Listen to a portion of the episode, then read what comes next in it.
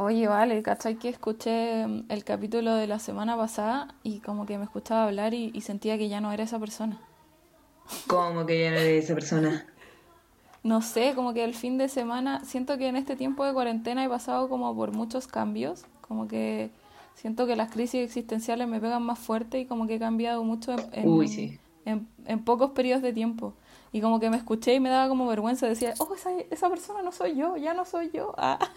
Ya muté, ahora soy... ¿A qué, a qué mutaste? ¿En cuál estás ahora? No sé todavía, lo estoy descubriendo, pero, pero ya no me siento Ah, esa persona que era la semana pasada. Voy a ver si ahora me escucho y, y me siento la persona que soy. Estás en etapa capullo.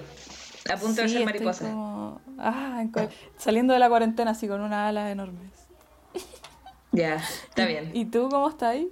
Eh, yo bien, bien. Esta vez me siento mejor que estable. Bien, bien. Bien, sinceramente bien. Qué bueno. ¿Saliste a caminar ayer, supe? Sí, o sea, no, no salí a caminar. Fui al dentista y aproveché de caminar y tomar aire fresco. Ah, no digamos que eres una irresponsable y que rompiste la cuarentena porque sí. Fue, Por fue favor. un hecho Por fortuito. favor. No, no hagas que me funen en redes sociales. Yo soy una persona responsable. No hagamos que Anonymous hable de ti. Por favor, por favor. Oye, ¿te tinca si empezamos el show? Empecemos el show. Empecemos. Empecemos. Mi show, mi show. Mi show, quiero hacer mi show. Tercer capítulo ya. Sí, vamos. Bienvenidos, bienvenidos, bienvenidas a este nuevo capítulo, el tercero de la incomodidad del hogar. Aquí está la Vale Vieira junto a Grisel Bouvier. ¡Uh, Grisel Bouvier! Bienvenidos a este tercer capítulo. Vamos a empezar como siempre em, con estas preguntas irreverentes y con capas de profundidad, como le llama Valentina, para conocernos y lograr ser amigas cuando termine este podcast. Ya nos conocemos harto igual, siento yo. Sí, sí, igual creo. Y creo que vamos bien encaminadas. Yo creo que podríamos ser amigas. A mí la gente igual me ha dicho que eh, encuentra que tenemos harta complicidad para no ser amigas. Como que me han hecho ese comentario varias veces, específicamente eso, como tienen mucha complicidad para no ser amigas. Mira, qué bueno. Me siento feliz. Ya vale. Tú partes con la primera Ya. pregunta esta vez, vale. ¿Cuál es el peor lugar en el que te ha salido una espinilla? Oh, varios. Yo creo que los más incómodos son como cuando te sale dentro de la nariz. Oh, sí, esa weá duele. Quiero decir primero que no soy una persona de espinillas, como que me sale una y Ya. cuando me llega la regla, como que nunca he tenido muchas espinillas. Eh, soy una ¿Pero persona esa una es grande chica? Pero eh, depende. A veces como que me sale una en justo en medio de como ese puntito hindú que se pone el, como Ah, justo ahí en, ya. en la frente, gigante, Ay, qué como un unicornio. Sí. Eh, pero re pocas veces, pero creo que las más incómodas han sido como dentro de la nariz, en el oído, también me salió uno una vez, y en el cachete del poto, qué incómoda esa espinilla, weón. Sí. De lo peor, de lo peor. Oye, hecho, pero hablando esa- de esa es mi espinilla, peor. ¿eso es tu peor en el culo? En el culo, weón, pero te moría así, pero, weón, es que en realidad era, era más que una espinilla, pero eh, voy a clasificarlo como espinilla gigante, simplemente para no decir palabras más terribles como absceso, Como furúnculo. si furúnculo, eh, no, pero, weón, un dolor del terror, así, me sentaba y me dolía, tuve que ir a, al... A un centro médico para que me lo drenaran. Así de terrible que Oh, asqueroso. La hay gente que- en este momento está yéndose del podcast. Mira, empezamos pésimo este capítulo, pésimo. Oye, pero yo comprendo tu dolor porque a mí me salió uno una vez, un- uno de esos mismos, que no es una espinilla, es, más, es el paso siguiente a la espinilla, cuando tenía Claro. como 7 años, eh, debajo de, de la axila. Y la weá Ah. sangraba, weón. Sangraba, onda Ah, era así. También tuve que ir al doctor para que me lo sacaran y me dijeron que salían como por, por las bajas defensas. Sí, puede ser. momento. Porque yo era muy chica, en verdad, y me, empezó a salir una cuestión así gigante y uh, me dolía así, pero infinito. Bueno, sí, quiero no- contar O sea, un- nunca supe realmente la causa, pero weón, qué dolor en el culo. Ahí entendí todo lo de espinilla en el culo. Wea y más que espinilla en el culo. Sí. ¿Qué Bueno, eh, voy a contar un dato asqueroso de, de esa experiencia que a mí me dieron remedios como para que se me fuera deshinchando, no me lo drenaron. Eh, Ya. y finalmente mi hermano chico me lo terminó reventando con un pelotazo. ¿Cómo? Me- me ti- estaba jugando dentro de la casa con una pelota, me tiró la pelota y me cayó justo ahí y la weá se reventó así. ¡puf! Y. No, weona. Fue horrible. Ya, eso. ¿Alguien está tomando Oh. desayuno? Ah, Oye, perdón. ¿Alguien estaba comiendo? Perdón, no sé. Fue una pésima pregunta para empezar. Yo debería Ya. haber sido la segunda. Pero no importa, así fue nomás. Voy con la mía entonces. Dale, dale. Ya, si pudiera ser un universo de fantasía, onda como de Marvel o Harry Potter o El Señor del Ah, Anillo o, o cualquiera de esos, ¿cuál serías y por qué? ¿O en cuál estarías Yo- en verdad? ¿En cuál vivirías? Obviamente viviría en el mundo de Harry Potter. O sea, no me pierdo, no cambiaría ese mundo por ningún otro. Toda mi vida quise ser eh, una no-muggle. De hecho, te lo juro que yo esperaba mi carta de aceptación para Hogwarts. Cuando Te lo iba a cumplí- preguntar. Sí. Cuando cumplí 12, yo me decepcioné seriamente y dije, ah, ya no vale la pena vivir. Ah. Oye, ¿y con qué personaje te sentías más identificado de Harry Potter? ¿Cuál te gustaba? Eh, con Era- Hermione. Todo el rato con ¿Era una Hermione. Hermione? Sí, una insufrible, sábelo todo. Quizás ¿En serio? soy un poco eso. Sí. Mira, yo, yo siento que yo soy más Sí. como Luna Lovegood. Así como más Ah. Mira, qué Esa es interesante más como mi onda. O como la, la profesora esta que leía como las hojas de té, también me gustaba mucho. Ay, ese tremendo personaje, Triloni, la profesora Triloni. Sí, tú eres más fan que yo, pero sí. Obvio. Bueno, con la grillo, esta semana estuvo acuática, ¿o no? Estuvo como muy Intensa. intensa. Sí, Sí. igual creo. Hablábamos con la Vale que como que nuestras noticias no alcanzaban a ser noticias porque ya pasaban de moda cuando, cuando lanzábamos el podcast, porque nosotros grabamos el sábado, en Sí, la mañana muy temprano, tomando desayuno. Y, y ya el martes como que fue la noticia, ya está pasando otra cosa, como que el mundo está avanzando muy rápido a pesar de lo lento que está avanzando nuestras rápido. vidas, porque estamos encerradas, pero, Mm. pero el mundo está avanzando muy rápido. Sí, sí, imagínate que hablábamos como del, del despertar, ¿cierto? De Estados Unidos el día que grabamos y el día en que salió el podcast estábamos ya, pero así con un Estados Unidos enfurecido, total, claro, la, la zorra más grande, Anonymous, ya había filtrado información, teníamos la cabeza así a mil por hora, estábamos ya en otra región. Y nuestra noticia fue como, ah, mira, de verdad, ya lo habíamos leído. Ya sabíamos todo sobre la noticia. Bueno, no me digas, pero no importa. Ya hasta había fake news de nuestra noticia y, y nosotros recién lanzando Eh, tenéis razón, hasta tenía su fake news, toda la Sí, razón así, así que este capítulo va a ser un poco diferente igual por eso. Sí, sí, decidimos hacer un especial de nuestra sección Esto es Insólito, pero antes de llegar ahí, bueno, ya a propósito, a raíz de lo mismo que estaba pasando, eh, nosotras quisimos hablar este capítulo sobre la información, la sobreinformación, esta era en la que vivimos y sobre todo a raíz de lo que pasó con Anonymous, ¿no es cierto? ¿Qué nos puede decir de eso, Río? Bueno, eh, después de cuatro años en silencio, Anonymous volvió a aparecer, esta vez tras el asesinato de George Floyd, que fue la noticia de la que hablamos la semana pasada. Y estos Anonymous son un grupo de hacktivistas, se denominan hacktivistas, o sea, son hacker activistas. Eh, y bueno, aparecieron con un video de amenaza eh, diciendo que iban a revelar información sobre varias gente influyente, entre ellos el presidente Donald Trump y la realeza británica, eh, involucrados en casos de pornografía y explotación sexual. Ya Sí. cansados del abuso, del maltrato, eh, apareció Anonymous de nuevo. Y eh, entre otras cosas, hackearon las radios de la policía de Chicago y durante toda la noche hicieron que sonara la canción Fuck the Police. ¿Qué me decís? Ese, eso lo encuentro brillante, lo encuentro Bueno, pero ¿sí o no? espectacular. Bueno, entre otras cosas, Anonymous también reveló eh, información sobre la princesa Diana, eh, de por qué fue asesinada y que y, eh, porque, porque la corona real, como ya dijimos, estaba involucrada en casos de abuso sexual y encubrimiento.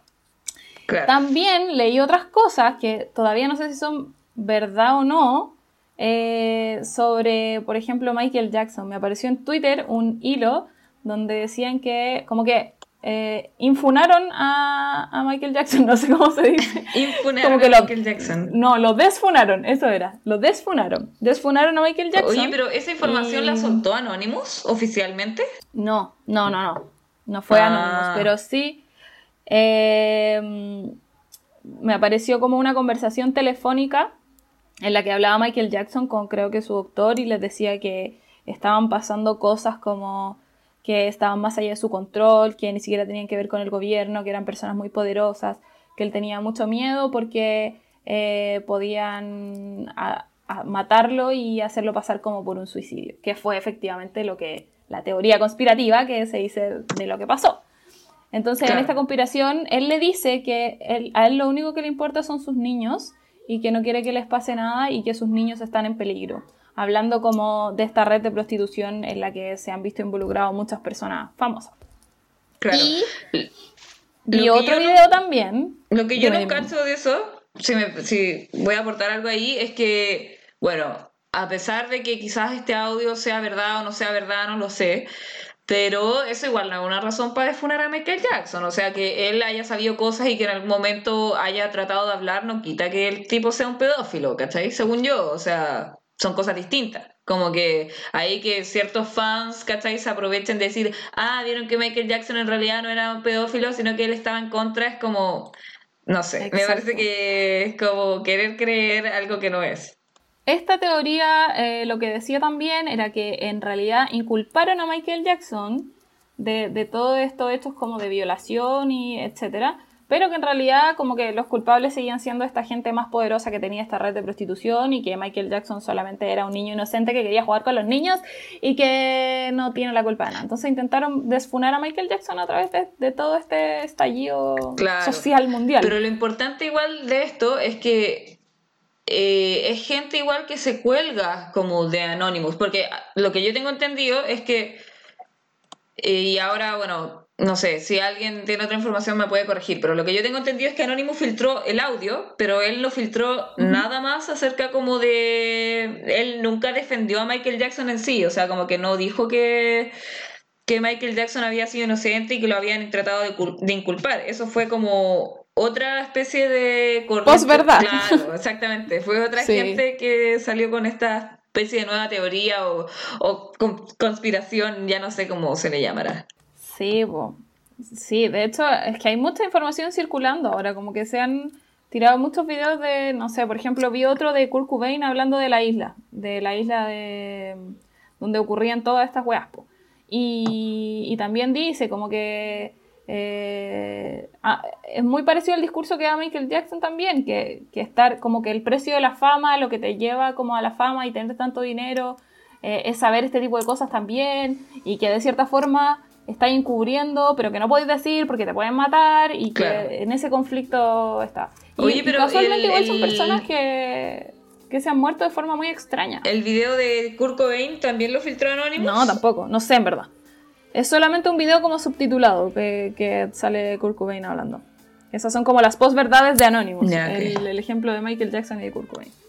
Claro, es que eso mismo, bueno, de hecho ese es como el gran tema como del, del capítulo que queremos hablar hoy, que hay tanta información que por un lado es bueno, ¿cierto? Porque nos ha hecho vivir como las revoluciones de otra manera. Ahora tenemos acceso a un montón de información que antes no teníamos y que durante el estallido social fue muy genial que en Twitter, por ejemplo, aparecieran un montón de videos que evidenciaban la violencia policial hacia eh, los manifestantes y también pasó ahora con el viral, ¿cierto?, de George Floyd, que todo parte desde ahí, pero a la vez igual es una trampa porque hay tanta información de todo que uno empieza a veces a dudar de todo y ya no sabéis como qué creer, no sabéis si el video es un video antiguo, es un video nuevo, es como muy difícil saber cuáles son las fuentes de información confiable, porque claro, por un lado, nadie confía mucho en los noticiarios oficiales, como en CNN, ¿no es cierto?, aquí Canal 13, TVN, es como uno los mira con desconfianza. Pero también a veces se mira con desconfianza como información suelta en Twitter, que no está bien justificada. Entonces finalmente es como, ¿quién es la información o quién nos da una información? ¿Cuál es la verdad? Es como muy... Claro, yo creo que el, tema ahora, el tema ahora es eso, ¿en qué creemos? Como decís tú, para el estallido social, lo, positivo fue que básicamente no nos pudieron meter el pico en el ojo como lo hacían en dictadura diciéndonos que eh, encubriendo cosas, ¿cachai? Como que la información la tenía la gente y, también eso hizo que, a pesar de que los noticiarios acá al menos intentaron de formas estúpidas, como mentirnos, no lo lograron, pues. Y eso también yo siento que fue un avance, como que la gente dejara de creer realmente todo lo que veía en la tele, porque la tele en un punto era como la verdad absoluta. Claro pero también el Internet nos hace eh, caer mucho en la fake news y eso es peligroso igual, como la falta de información o la información como instantánea, también está todo esto como de, empezar a, creer en cosas que, en verdad no son quizás, pues, como eh, la teoría, como la desfuna de Michael Jackson, como estos videos que están saliendo producto de que se están colgando un poco de, de Anonymous, ¿cachai? Y efectivamente, Anonymous sí, filtró el audio de Michael Jackson, pero todo lo que vino después, las olas como de, de, supuestamente lo que hizo no hizo, claro, eso es algo que se colgó. Y así también, bueno, el caso muy polémico, que no hablaremos de eso en este capítulo, solo lo vamos a nombrar y lo vamos a dejar por ahí. Pero lo que pasa también con el Pizzagate, que no fue algo, o sea, el Pizzagate es una teoría conspirativa con acusaciones que son súper graves sobre una otra red de pedofilia, em, pero que en este momento, claro, como que no, no está comprobada, no hay suficiente información al respecto, solamente son, eh, no pasa de ser una conspiración y de hecho Anonymous no ha dicho tampoco nada al respecto. Entonces, como asociar, son dos cosas distintas, son cosas que están en páginas diferentes. Claro, pero que también te llevan como a lo mismo, como constantemente vemos involucrado como a las grandes potencias mundiales en casos de prostitución y de pedofilia. Entonces, yo me pregunté con esto, así como, ¿será realmente ese el gran negocio que mueve al mundo, como la prostitución y la pedofilia? Mm. Porque, porque finalmente detrás de, todo lo, de todo lo que hay escondido siempre sale como este tema en específico. Y a mí me parece muy curioso que sea específicamente esto en, en todos los casos, ¿cachai? Como que la teoría del pizza gay, sea cierta o no sea cierta, también involucra una red de prostitución, ¿cachai? Claro, o sea, no, no, no, no, no me sorprendería en realidad, no me sorprendería que se comprobara que es cierto, porque sí, igual súper lo que planteé, yo creo que si no es la, la, que mueve el mundo, es una de las que mueve el mundo, probablemente junto con la droga, las armas, y son, están un poquito como de la mano. Al final es como toda esta industria como del, del superpoder, no sé. Así es. Sí, bueno, nosotros se ha hablado mucho como de lo que es, nos dijimos antes la verdad, ¿cierto? ¿Cuál será la verdad? Y en realidad nosotras no tenemos idea cuál es la verdad. como que nosotras en realidad, advertencia, ¿ah? nosotros no somos más que eh, personas que queríamos ser comediantes y estamos dando nuestra opinión. Y, vivimos parte y somos parte también de esta era de la posverdad. O sea, no sabemos lo que es la verdad, pero sí quizás tenemos una definición de lo que es la posverdad. O sea que este podcast es básicamente pura posverdad. eh, podría decirse de alguna manera así. Claro, porque en realidad nosotros estamos dando nuestra opinión y, y no tenemos por qué estar en lo cierto y nosotras hacemos como hacemos una bajada de distintas noticias y cosas que hemos ido leyendo y finalmente, claro, las esparcimos y damos nuestra opinión al respecto. Lo bueno es que nosotras no nos estamos postulando a presidentas ni nada, no tenemos grandes aspiraciones de poder. si lo hiciéramos ahí, claro, tendríamos que hacer una investigación exhaustiva antes de decir cualquier cosa. Claro. Ya, entonces, ¿qué es la posverdad? La posverdad este es un concepto que encontré en internet definido. Lo voy a decir así, tal cual. Dice, según el diccionario de Oxford, en el 2016, definió la posverdad como situación en la que los hechos objetivos influyen menos que los argumentos que apelan a las emociones o creencias cuando se trata de definir la opinión pública. Es decir, que la opinión se basa más en, en emociones y creencias personales que en información o datos concretos. Yo creo que estamos viviendo como en la era de la posverdad igual. Sí, todo el rato. Todo el rato, ¿cierto? Como que todo es posverdad finalmente. Sí, porque más encima las redes sociales oh. alimentan la, todo esto de la posverdad. Claro, como que en, ese, en ese aspecto es como que yo siento que, no sé, casi todos los podcasts también que hablan como de, de noticias y etcétera, al final dan su opinión personal sobre lo que está pasando. po. Muy posverdad también. Claro, sí, yo creo que el tema ahí es que hay que ser responsable también con la opinión que uno emite, como una cosa es como creer o leer una teoría conspirativa y otra cosa es como llamar a la gente a que crea teorías conspirativas. Yo creo que, claro, antes de decir una información uno tiene que tratar de buscar, o sea, tiene que buscarla bien, hay que buscar distintas fuentes, hay que saber como quiénes son esas fuentes, porque si no, claro, uno se transforma esto en cualquier cosa. Sí, como ser responsable de cierta forma del- del- de lo que decimos y de lo que comunicamos. Yo Sí. creo que también... Fíjate que hay una frase aquí. Dale, dale, no, dale. No, se me fue la idea, olvídalo, dale. Déjala ahí. No, que encontré una frase por aquí en internet que dice, los influencers son el nuevo clero y la teoría de la conspiración es la nueva fe incuestionable. Cállate. Brígido. En eso estamos viviendo. De nuevo los influencers. Es que, como lo dice la palabra, los influencers tienen mucha influencia en verdad sobre, sobre las personas. po. Cacha que mm, empecé a seguir una TikToker, una TikToker, bueno, una TikToker en Instagram, Ya. como la única TikToker que sigo en Instagram, y es mexicana. Y yo como que ya me he ido conectando a los live, como para cachar cómo funcionan, porque en verdad como que todo el mundo está haciendo live. Yo hice uno el otro día por primera Ujú. vez en el Instagram de mi pega, así. Y como que me conecté al principio y me sentía muy rara como hablando sola. Fue muy extraño hacer un live, nunca había hecho un live. Filo. Entonces como que me he puesto a ver los live para ver cómo, cómo funciona más o menos, cómo lo, cómo lo hace la gente. po. Y en general como que ya la gente que tiene muchos seguidores, tiene como, no sé, 300 personas conectadas viéndolo, como que nunca se conecta mucha gente a los live. Claro. Y ayer me metí al de esta niña, que no tengo idea ni qué edad tiene, pero tenía 1500 personas viendo su live. Y creo que estaba hablando como de, un, un conflicto que tuvo, parece, con su pareja. Y que sus fans le estaban tirando mierda y ella se conectó para decirles que por favor no lo hicieran porque aún no sabe cómo bien qué pasó y cuáles eran las razones. Pero 1500 personas viéndola.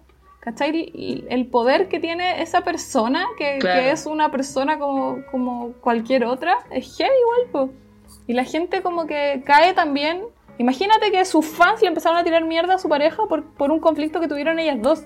¿Cachai que brígido lo metía que está la gente? O lo conectada que está la gente con, con este tipo de personas que finalmente terminan siendo como la farándula del mundo en el que vivimos hoy.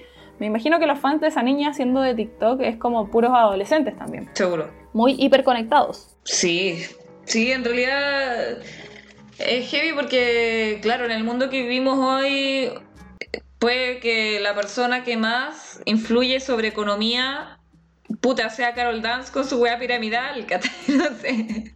Si no estuviera tan funado, sería él, ¿cachai? Como- Tendría un montón de adolescentes. Sí, Imagínate si esto hubiera pasado cuando él era como súper ultra popular y salía en este programa. ¿Cuál era el Jingo? Salía, él salía en Jingo, ¿no?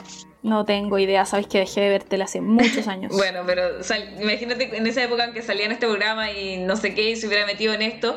O sea, hubiera tenido a un montón de adolescentes de 15, 16 años, 17, quizás cuánto rango etario en esta estafa piramidal de, de pymes que te venden un curso de emprendimiento. Claro, que si lo pensáis de alguna forma, no, no es tan descabellada esa frase, porque finalmente lo que era la religión en su tiempo era un fanatismo excesivo, y siento que pasa lo mismo como con esta cuestión de idealizar y Mm, diosificar a, a las personas, como ponerlas casi en un altar a los artistas, y, o a los artistas o a los influencers, etcétera. Entonces siento que tampoco es tan descabellada la, la- la frase que acabáis de decir. No, para nada. Es súper real y también es súper preocupante. Sí, totalmente.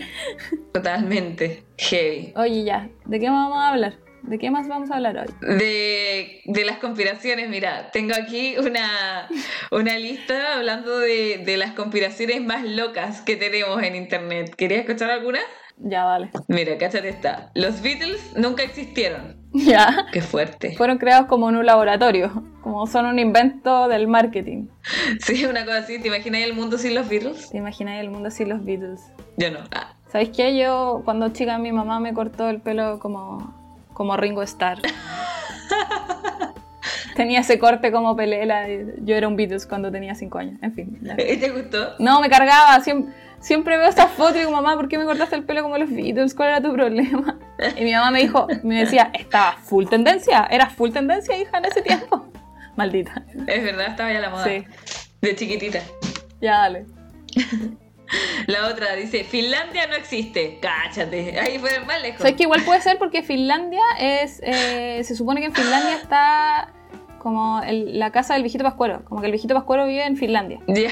Y ya sabemos todos que el viejito Pascuero no existe. Entonces puede ser que Finlandia también sea un país irreal. Obvio. Si el viejito Pascuero no existe, Finlandia no existe, obvio. Hace todo el sentido. Tiene mucho sentido. Bueno, yo tengo una amiga que vivió Obvio. como dos años creo en Finlandia, así que ella puede eh, corroborar que existe. Pero mi amiga está un poco loca también. quizá le pagaron para que lo diga. Ah, ya. No, si así son. así Un son besito a mi amiga, la amo mucho. Un besito también. Sí, la otra dice chemtrail, no sé cómo se pronuncia, perdónenme si lo digo mal, pero dice chemtrail, el complot de los gobiernos para envenenarnos y controlar nuestras mentes. ¿Sabes qué? Ya, este es más posible. Yo esa la creo. Yo esa la creo. Sí. Pero más allá de como envenenar, o sea, controlar, envenenarnos y controlar nuestras mentes, creo que el envenenamiento es el pan y circo, bueno, como onda, antes era la televisión y, Claro. y el embobamiento de esa forma, y ahora son las redes sociales, como que en verdad siento que la forma que tienen de controlarnos es haciéndonos preocupar de weas como muy superficiales, ¿cachai? Pero sí lo creo. Claro, sí, es verdad, estoy de acuerdo contigo. La otra dice, Siri puede predecir el apocalipsis. Ya, es- esto lo comprobamos antes de empezar el podcast y hay una noticia que, que dice que... eh, eh, ¿Cómo era? Que se abrían las puertas del, del Hades. Del Hades. Sí.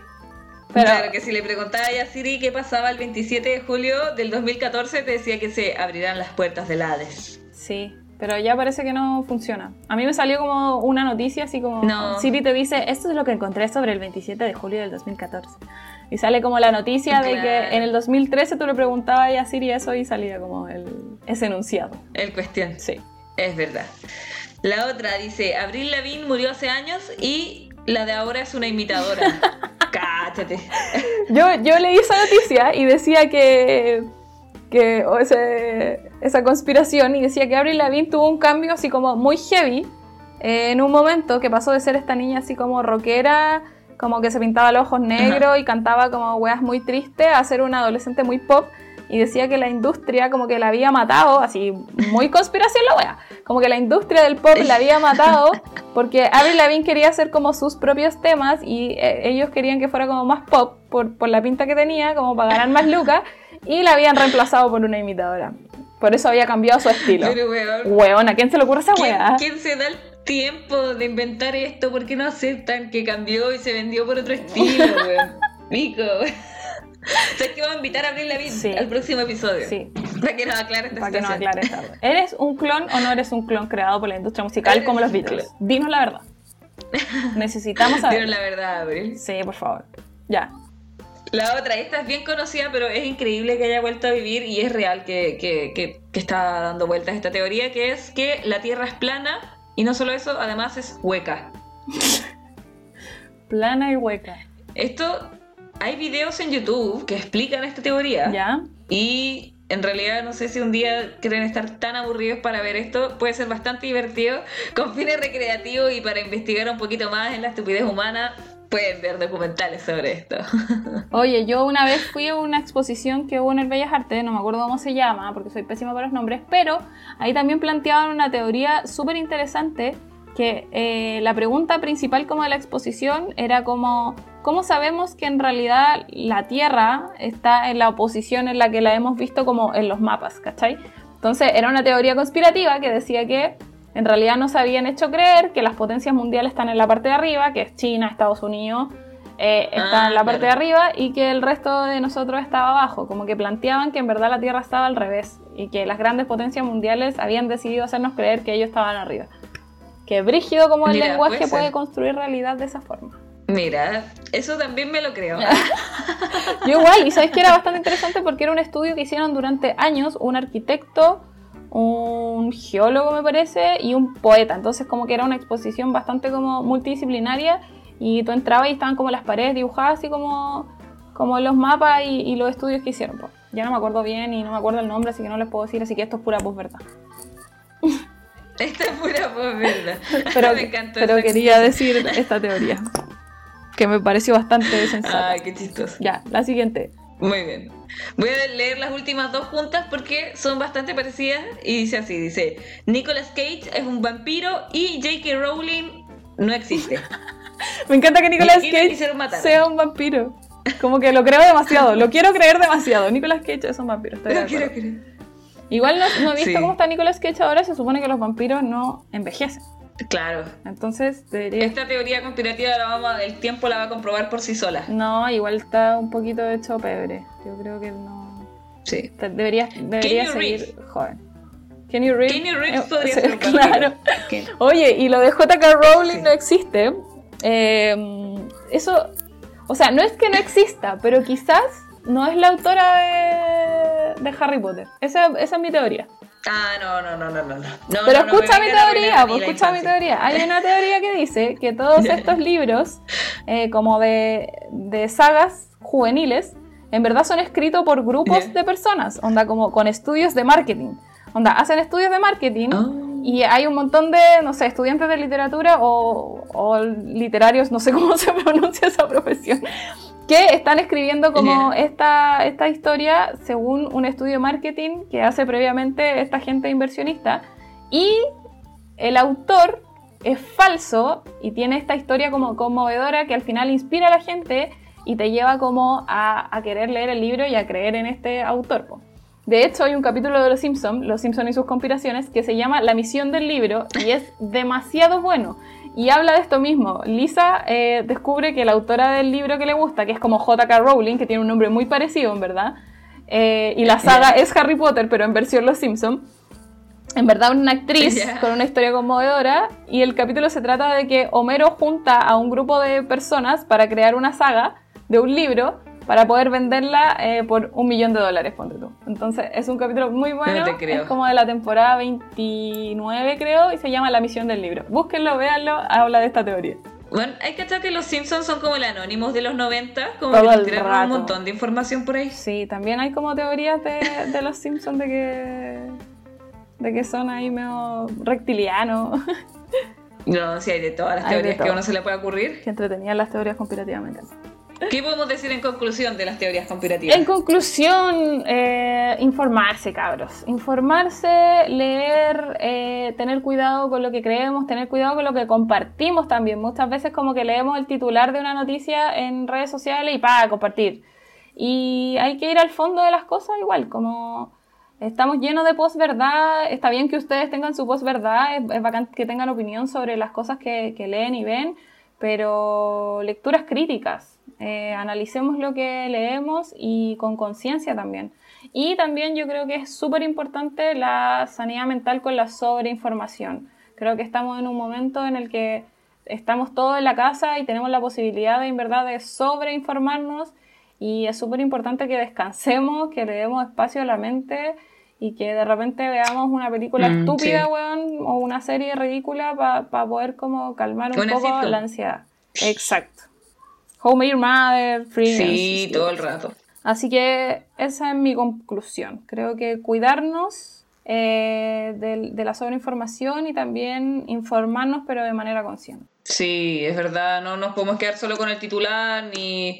Bueno, a veces hay hasta como un bot que tira una información cualquiera y ese bot resulta que ahora es como la nueva revelación y es como... No le vamos a pedir nada más para que compruebe que es real lo que dice. Exacto.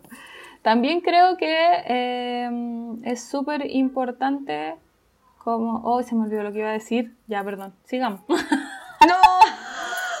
Te lo juro que era muy importante. Creo que es súper importante. Eh, pucha, ustedes completen esa frase, lo que sea importante para ustedes. Ah, ya iba a hablar de... Ya me acordé, me acordé, me acordé. Iba a hablar de reírnos. Es súper importante reírnos. Así que encuentro acá como, en verdad, mucha gente lo critica el tema de los memes, pero en verdad es súper importante distraernos y reírnos.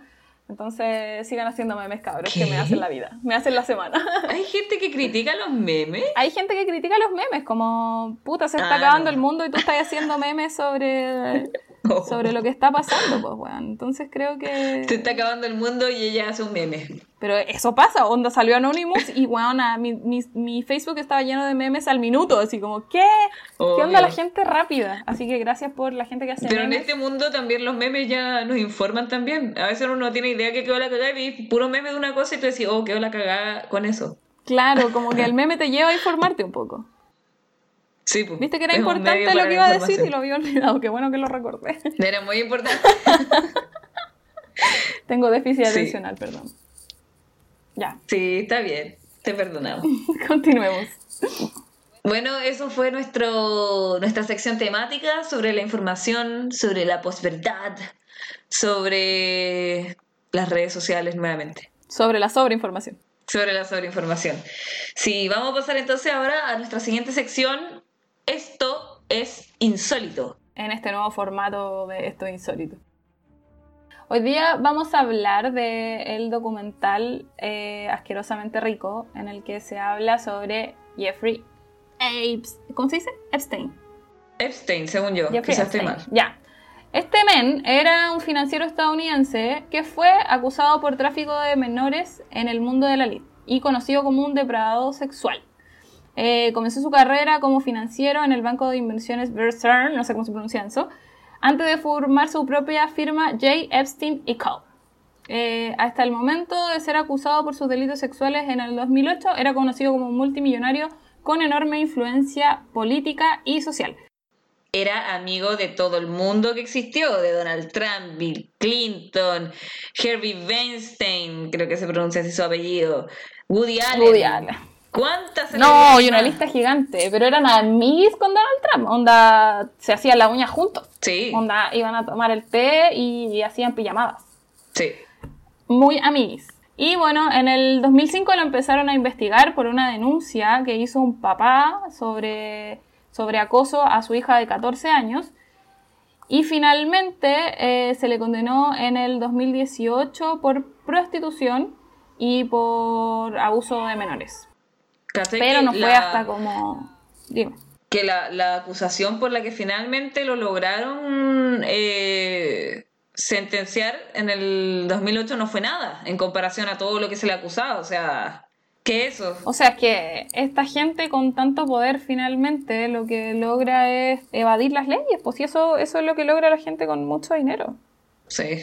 Oye, ¿tú viste el documental entero? Yo no hice la tarea de ver el puro primer capítulo, pero me, me puse a leer sobre esto. Entonces, ¿qué opináis sobre este documental? No, que es súper fuerte porque, claro, una, una sabe o tiene alguna idea como... Dice así como, ay, es que el mundo está tan cagado, está enfermo, ¿cachai? Y sabemos que existe la pedofilia y sabemos que hay trata de personas también, pero cuando uno ve como el modus operandi de estas personas y cómo logra finalmente salirse suya ante la justicia porque tienen tanto poder, es como realmente desconcertante. O sea, como que uno, yo me hacía todo el rato la pregunta, ¿cómo, cómo pudo, llegar a pasar esto? ¿Cómo esta persona pudo, puede llegar a tener tanto poder? ¿Cómo puede llegar a ser casi que un dios sobre la tierra? ¿Cómo nadie le dice nada? O sea, tenía absolutamente todo el mundo comprado. Y escuchar como los testimonios de las víctimas, que eran muchas, Muchas, y no aparece Muchas. todo el mundo en el, en el festival. iba a decir una cosa. No aparece todo el mundo en el, en el documental. En el documental. Sí, Bueno, sí, po. Además, este modus operandi como de casi empresa piramidal, donde Mm, sabía muy bien cómo manipular a, a estas chicas, porque en general eran, eran puras niñas como de escasos recursos, de familias humildes, de poblaciones humildes en Estados Unidos, sí. eh, con problemas, algunos en sus familias de drogas, con, con papás que, estu- que estuvieron en la cárcel, entonces sabía muy bien dónde ir a buscarlas, como sabía la vulnerabilidad que vivían y se aprovechaba de ella, entonces como Todo esa rato. mente de psicópata lo encuentro brigio y, y muchas veces había niñas que ni siquiera como que cumplían como con sus deseos sexuales, sino que su labor era atraer más chicas que, que hicieran eso, porque estuvieran en la misma situación Claro, que de ella, hecho eso las entonces- beneficiaba a ellas, pues era como, ah, bacán, ¿cachai? Como que ya no tengo sexo con él, igual me pagan, solamente tengo que hacer que mis amigas vayan a... Claro, po. y esas pendejas nunca cacharon que lo que estaban haciendo era prostituir a sus amigas, po. Claro. No, súper heavy.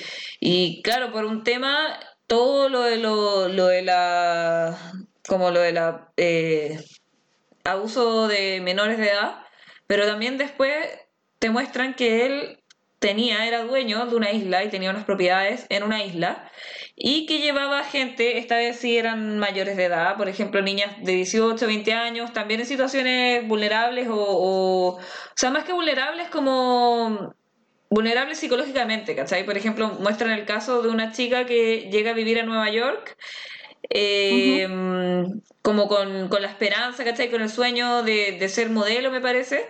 Y conoce en una fiesta a una niña y esta niña le presenta a Jeffrey Epstein y le dice, oye, eh, nos vamos a ir en avión, ¿cachai? A la isla privada y la weá, y ella así como, oh, bacán, ¿cachai? La raja.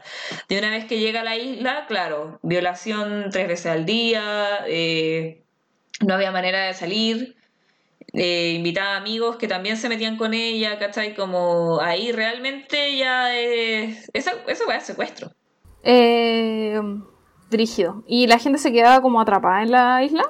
Sí, se quedaban atrapadas en un tiempo. Por ejemplo, había otra chica que la habían llevado porque le dijeron que, que, le, que le podían hacer como la carrera de masajista.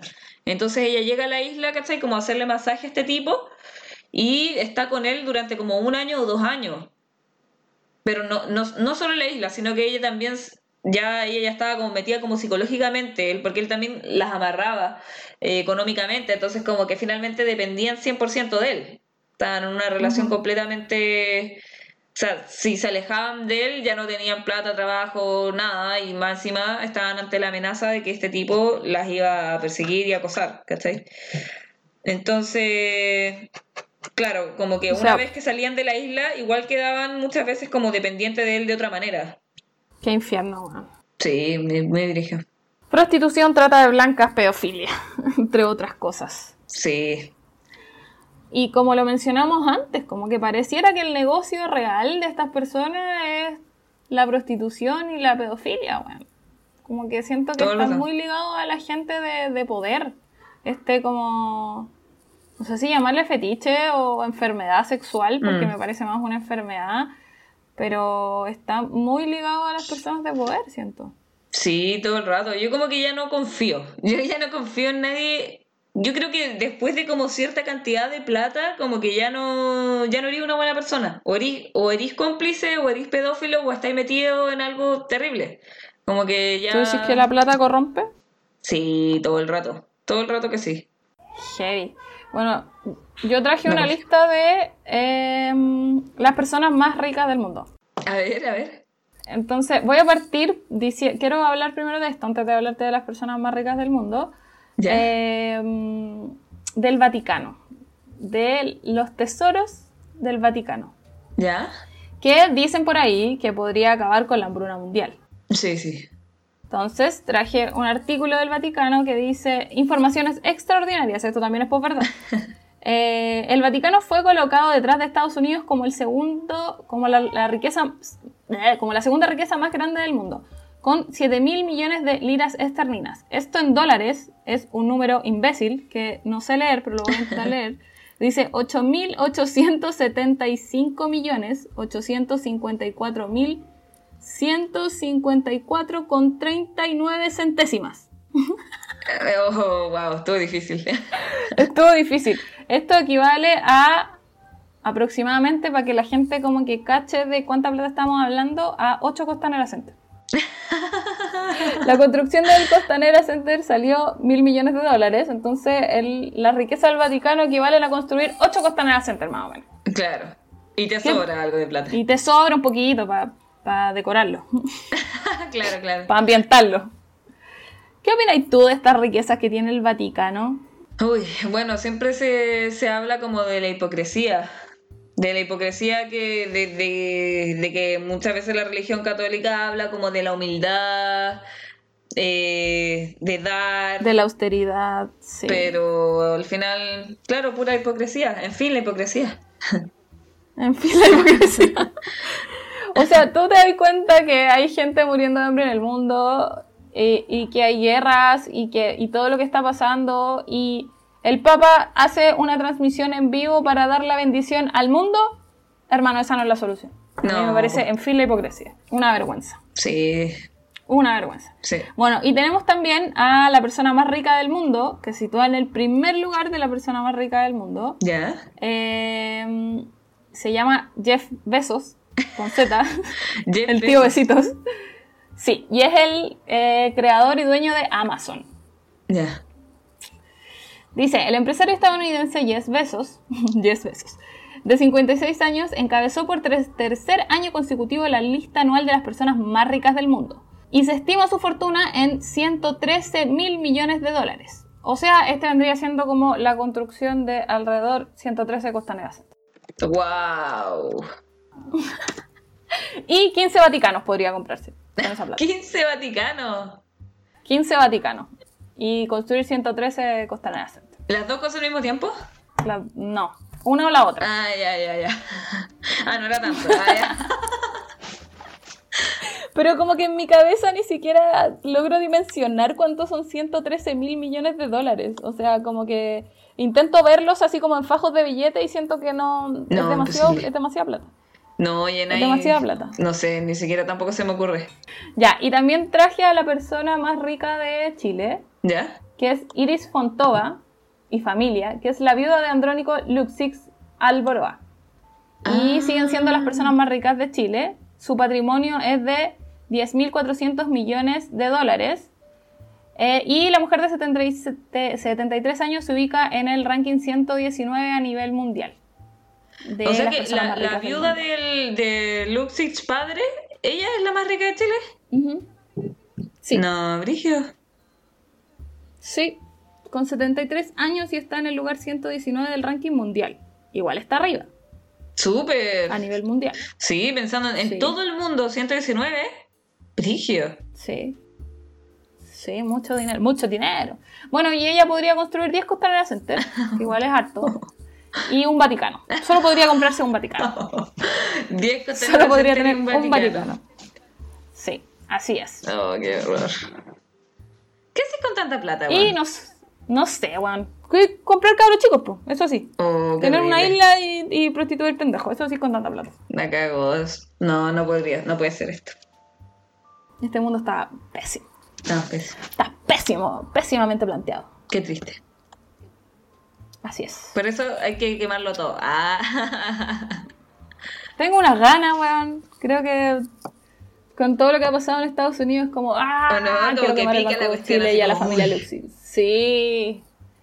Sí, además que siento que después del 18 de octubre quedamos como frustrados con la Todo el rato. Como que no como que no alcanzamos a hacer nada, ¿cachai? Como que no pasó nada, solamente nos cansamos y mataron gente y le sacaron el ojo a gente y, no, pasó nada, pues la asamblea constituyente ahí quedó, abrieron los malls, pero no hubo asamblea constituyente. Sí, qué fuerte. Fuerte. Bueno, ojalá que sí en octubre, como va la cosa, debería funcionar, ocurrir. No sé, yo ya no creo nada. Todo es por verdad para mí. Todo es por verdad. Puede ser. sí. Seguimos a la siguiente sección de nuestro programa. Por favor, por favor. ¿Te presento? ¿Me, presentas, por favor? Sí, por, supuesto. Para responder todas esas dudas que jamás tienen respuesta, llegó aquí la Suripanta Cósmica. Uh. ya, esta semana eh, está intensa, como dijimos con la Vale, está muy intensa. Y quiero hablar de un evento en específico que sucedió este viernes pasado. Tuvimos un eclipse prenumbral de luna llena en Sagitario. Si anduvieron sensibles el viernes, muy normal. Muy normal, está, hubo un eclipse de luna llena y no, nos puso a todos un poco más sensibles, ¿ya? Y este eclipse abre un ciclo de seis meses en los que van a caer viejas creencias, viejas filosofías de vida y ojalá barreras que nos impiden sentirnos nosotros mismos. Esto quiere decir que ya no vamos, que nos vamos a dar cuenta que la manera que teníamos de pensar antes ya no nos va a funcionar y que tenemos que cambiarla. Y van a empezar a caer todos esos viejos patrones en los que creíamos y vamos a empezar a tener nuevas verdades. Mira, este decía eso literalmente, nuevas verdades. Nuevas verdades. No, la posverdad nos este, persigue. La posverdad. bueno, este y, y esto también, más que a nivel personal, es a nivel global. Eso está muy interesante. Como que está pasando como a nivel mundial. Ya, este eclipse está en posición a Venus retro, que fue lo que lo hablé los dos capítulos anteriores, y esto significa que hay aspectos de nuestra vida emocional por revisar algo irá cayendo y tiene que ver con nuestras viejas creencias, como dije, en cuanto a relaciones, expresión y autenticidad. ¿Qué quiere decir esto? Que puede que se reabran conversaciones que tú habías creído por terminadas o que quedaron pendientes en algún momento de tu vida. Puede que llegue alguien a decirte, ¿sabéis qué? Eh, en verdad, no sé, yo no quería terminar esta relación eh, y tú creías en verdad que la relación se había terminado porque, por tal razón, pero no era tan así, entonces es momento también de escuchar. Mm. Porque eh, la otra persona también tiene cosas que decirnos y nosotros tenemos que escuchar, informarnos y tomar ese punto de vista en este momento desde otra perspectiva y decir, oh, parece que yo también la cagué, oh, parece que yo también mm. tenía culpa en esto. Y de eso se trata también como eh, las nuevas verdades, ¿cachai? A mí me pasó el jueves, fue heavy. Ya, no voy a contar eso. Oh. ya, eh, y es un evento lunar que nos lleva a descubrir creencias que lo limitan. Em, puede que pase algo estos días, como dije, que se retome una conversación que haya quedado pendiente y que se den cuenta que habían estado viendo las cosas desde otro punto de vista, bajo su propia verdad, y hay que volver a analizarlo y mirarlo de otras perspectivas. Mm. Eh, y aceptar la responsabilidad que tenemos en ciertas situaciones. Como consejos, estamos en temporada de eclipses.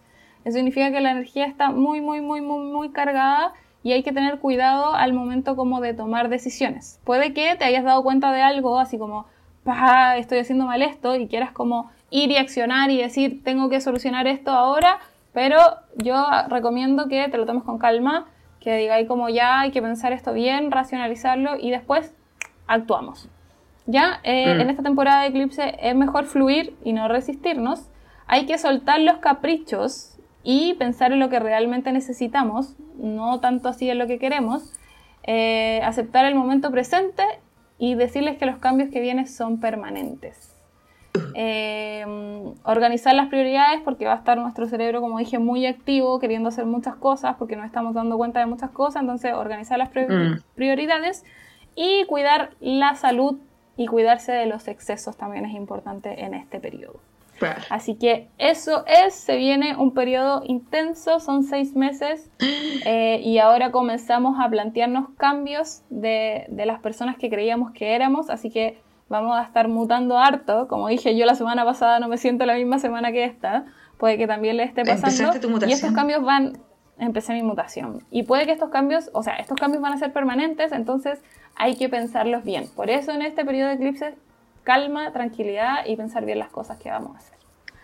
Ese ha sido el clima astrológico de esta semana, Valentina. ¿Qué te parece? Bien, y se me ocurrió algo.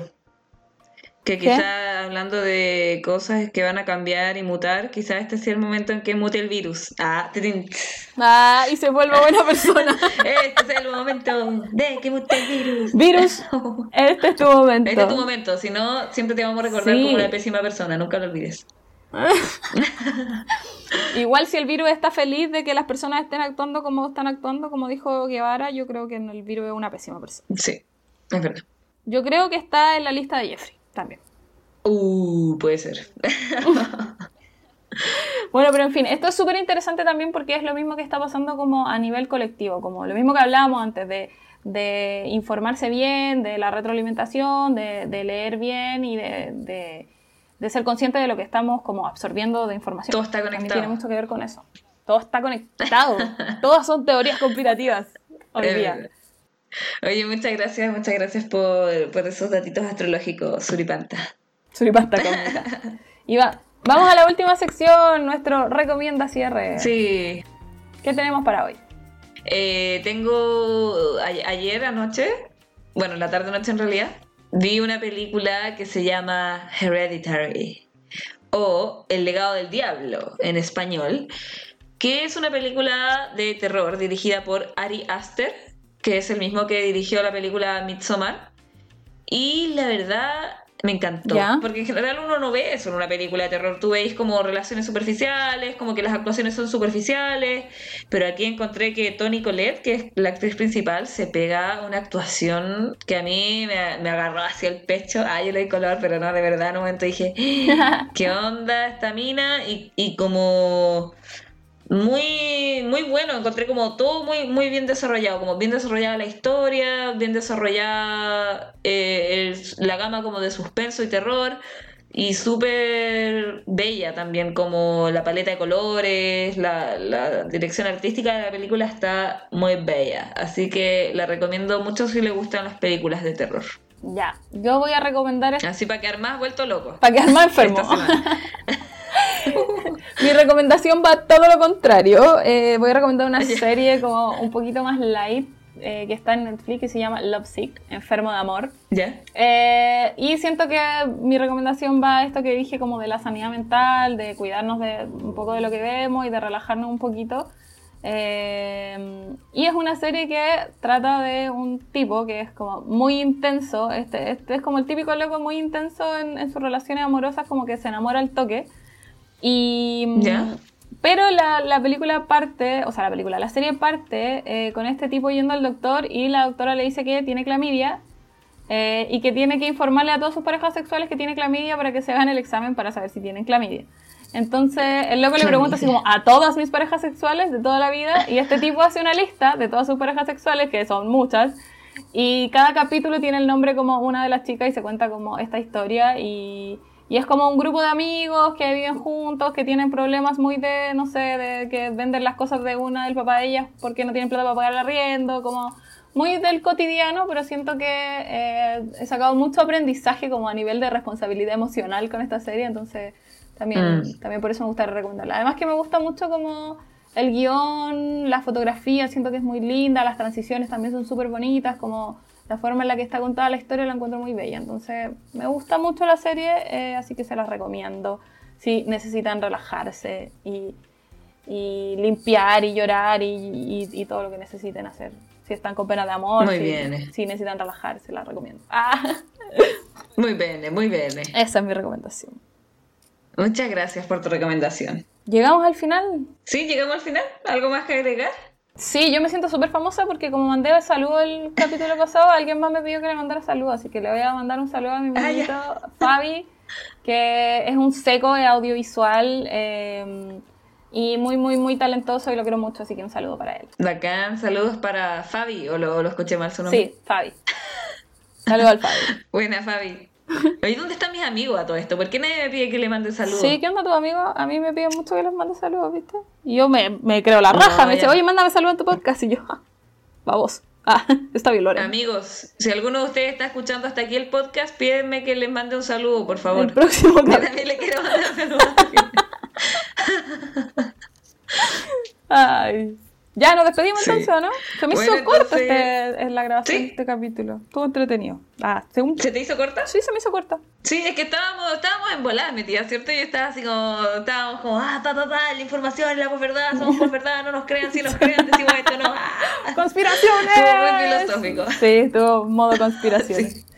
Creo que siempre es un tema entretenido Sí. hablar de las conspiraciones. Todo el rato, todo el rato. De hecho, podríamos incluso pedirle al público que si le gustaría que leyéramos alguna conspiración en especial para los minutitos antes de empezar el capítulo, podríamos leerla en el siguiente episodio. Ya, pues.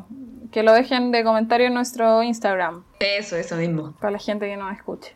Me tinca. Sí, me tinca. Interactúen, por favor, para sentir que alguien nos escucha, no nos hagan sentirnos estúpidas y la próxima semana tener que inventar que alguien nos dijo que leyéramos una noticia, por favor. Es verdad, por favor. Nunca Por van a saber si es verdad o no, pero, Pero pues verdad.